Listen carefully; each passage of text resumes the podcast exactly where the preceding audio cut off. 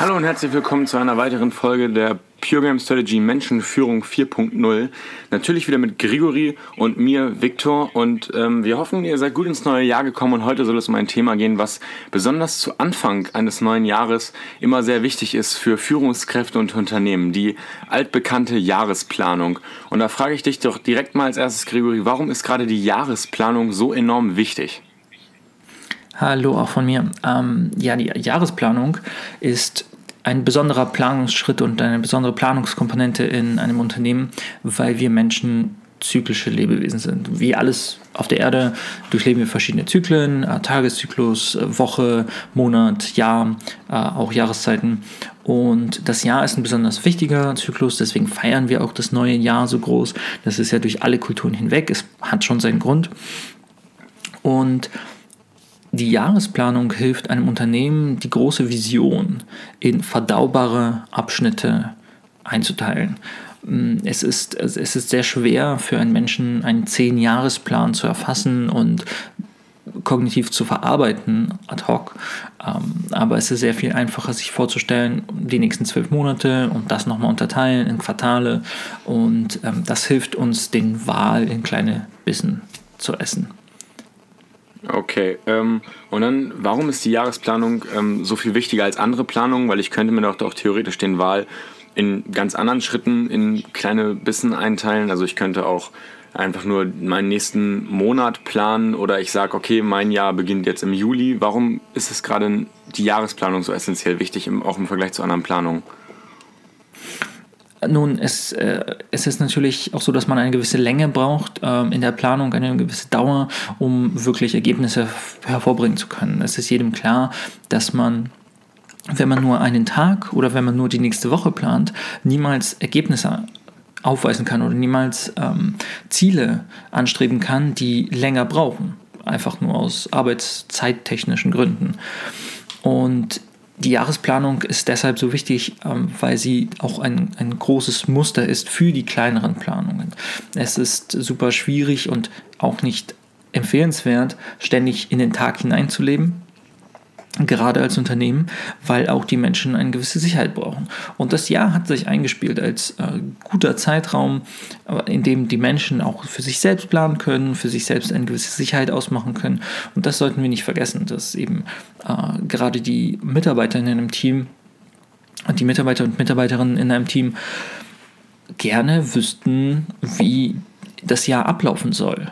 Ähm, und das gibt ihnen ein Gefühl der Sicherheit. Äh, sie wissen, welche Aufgaben ihnen bevorstehen und sie können sich auf irgendwas verlassen. Sie haben eine Art Konstante. Auch wenn die Planung nicht bis ins kleinste Detail geht, ist es doch ein, eine Hilfsleine, an der man sich festhalten kann. Okay, das heißt, du würdest das Statement auf jeden Fall unterstützen, dass jedes Team und jedes Unternehmen eine Jahresplanung braucht. Definitiv. Also jedes Team, was länger als ein Jahr zusammenarbeiten möchte, braucht eine Jahresplanung. Ähm, ein Team, was nur ein Jahr zusammenarbeitet, wird offensichtlich eine Jahresplanung haben, aber nur einmal. Und jedes Team, was kürzer arbeitet, braucht natürlich keine. Ähm, aber jedes Team, was auf Dauer ausgelegt ist, und Unternehmen sollten ja auf Dauer ausgelegt sein, äh, jedes Team, was eine größere Vision anstrebt, sollte auf jeden Fall diese in Jahresabschnitte aufteilen und das auch nutzen, um aus dem Vorjahr zu lernen und sich umzuorientieren. Es ist ähm, auch das äh, sehr praktisch oder angenehm, gerade für die Mitarbeiterinnen und Mitarbeiter, wenn man Veränderungen zum Jahresbeginn ankündigt.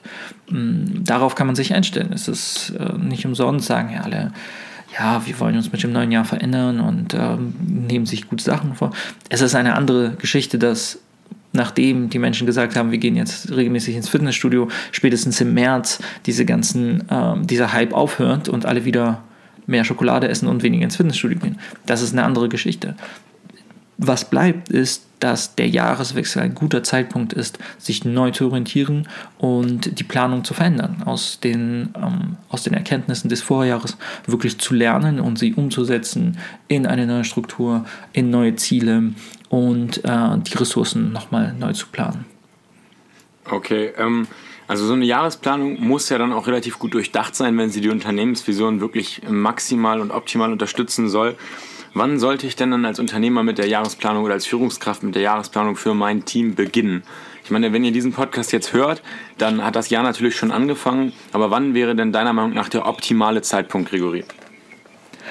Der optimale Zeitpunkt ist natürlich zum äh, Jahreswechsel des eigenen Jahres. Das heißt, es gibt nicht ein bestimmtes Datum, sondern man muss sich dessen bewusst sein, äh, man braucht eine gewisse Zeit und wenn man, Jahr, wenn man es Jahresplanung nennt, darf man nicht nur zehn Monate einplanen. Das ist ein bisschen, ja, wie Sie sagen, dann beschneidet man sich ja selbst in der Jahresplanung. Ähm, deshalb ist es natürlich empfehlenswert, wenn man sagt, jetzt ist Mitte Januar, dann planen wir von Mitte Januar bis Mitte Januar. Und dann haben wir die ersten zwei Wochen im nächsten Jahr, im nächsten Kalenderjahr, äh, die noch zu unserem Planungsjahr gehören, ähm, dafür reserviert, eben zurückzublicken, zu sammeln, was haben wir geschafft, was haben wir nicht geschafft. Und so kann man mit, einem leicht, mit einer leichten Verschiebung sogar zum Kalenderjahr vielleicht für sich einen Nutzen herausziehen. Okay, das heißt, du würdest, wenn ich das jetzt mal ins Extreme ziehen darf, sogar sagen, wenn jetzt ein Hörer diesen Podcast hört im Juni oder im August und sein Team hatte keine Jahresplanung für das Jahr und wird wahrscheinlich auch fürs nächste äh, keine haben, dann kann er auch theoretisch, also kann die Führungskraft auch dann im Juni oder August eine Jahresplanung aufstellen und dann das Jahr von Juni bis Juni eben laufen lassen. Ähm, Hauptsache es ist dieser Jahreszyklus da und es ist Zeit zum Reflektieren und Evaluieren des letzten Jahres vorhanden. Auf jeden Fall. Ähm, das unterschreibe ich sofort. Also egal wann man anfängt, ähm, das darf auf keinen Fall eine Entschuldigung sein. Also man kann nicht sagen, oh, wir, wir fangen aber unser Projekt erst im April an, deswegen brauchen wir keine Jahresplanung. Nee, so läuft es nicht. Also wenn man im April anfängt, dann macht man halt eine Jahresplanung bis zum nächsten April. Wenn man im Juli anfängt, macht man eine Jahresplanung bis zum nächsten Juli. Und bedenkt eben dabei, dass es äh, unterschiedliche Feiertage gibt und Zyklen. Also wenn man gerade, ähm, wenn man kurz vor der Sommerpause steht und weiß, oh, jetzt gehen alle, äh, alle aus dem Team in die, in die Ferien nächste Woche, dann kann man ruhig das verschieben um eine Woche, ja, die Jahresplanung, damit man die nächste Pause oder diesen, diesen, diesen Sommerurlaub als den Break nimmt, als das, was eigentlich im Dezember, also zwischen Weihnachten und Neujahr passiert. Äh, und dann hat man wieder so eine Trennung, die sehr klar ist und sehr eindeutig. Also man kann da ein bisschen spielen und sollte auch kreativ sehen, wo man eine Grenze setzen kann. Okay. Ähm, sollte ich denn diese, sollte ich denn diese Termine, die ich mir dann setze, also du sagst es jetzt, wenn ich das richtig rausgehört habe, ein Break sollte auf jeden Fall da sein zwischen den beiden Unternehmensjahren, die ich mir dann setze. Ähm, sowas sollte ich dann aber auf jeden Fall mit meinem Team absprechen, oder? Oder sollte ich dann einfach im März sagen, ey, ähm, unser Unternehmensjahr beginnt jetzt im März, weil ich habe jetzt gerade erfahren, ich sollte eine gute Jahresplanung machen. Nehmt euch mal für nächsten März alle Urlaub, damit wir einen Break zwischen den beiden Jahren haben. Ähm, ja, sowas dann natürlich nicht. Das hängt natürlich massiv davon ab, wie man generell sein Team führen will und was für eine Unternehmenskultur man hat. Wenn man eine sehr kooperative Unternehmenskultur hat und alle Entscheidungen sowieso im Team getroffen werden, wäre es sehr unsinnig, sich da einmal hinzustellen, den großen Chef zu spielen und zu sagen, so, ihr, müssen, ihr müsst jetzt alle Urlaub nehmen, damit ich meine Jahresplanung takten kann. Das ist natürlich äh, abwegig. Ähm, wenn man aber in einem sehr durchstrukturierten Betrieb arbeitet, in dem sowieso klar ist, dass alle zu dem Zeitpunkt äh, Urlaub machen müssen, weil bestimmte Bedingungen das eben so voraussetzen. Ähm, meinetwegen, weil es irgendwie mit der Regenperiode zusammenhängt und bestimmte Reiserouten gar nicht verfügbar sind. Ja, auf dem anderen, also äh, in Indien, Monsunzeit oder sowas, ähm, dann gibt es Pflichturlaub. Wenn man das ausnutzt, super. Und wenn man kooperativ ist, sollte man kooperativ bleiben. Wenn man jedoch strukturiert ist und sowieso den Urlaub vorgibt oder die Taktung vorgibt, wie die Mitarbeiter arbeiten sollen, sollte man nicht auf einmal kooperativ werden. Das, das wäre komisch und vielleicht können die Mitarbeiter gar nicht damit umgehen. Ähm, man muss es auf jeden Fall super präzise kommunizieren. Man muss eindeutig erklären, was man gerade tut. Dass man eine Jahresplanung aufsetzt, dass man es zum ersten Mal macht oder sagen, ab jetzt fangen wir damit an, und, und erklären, wo die Vorteile davon sind, ähm, wie es ablaufen wird, worauf sich die Mitarbeiterinnen und Mitarbeiter einstellen sollen.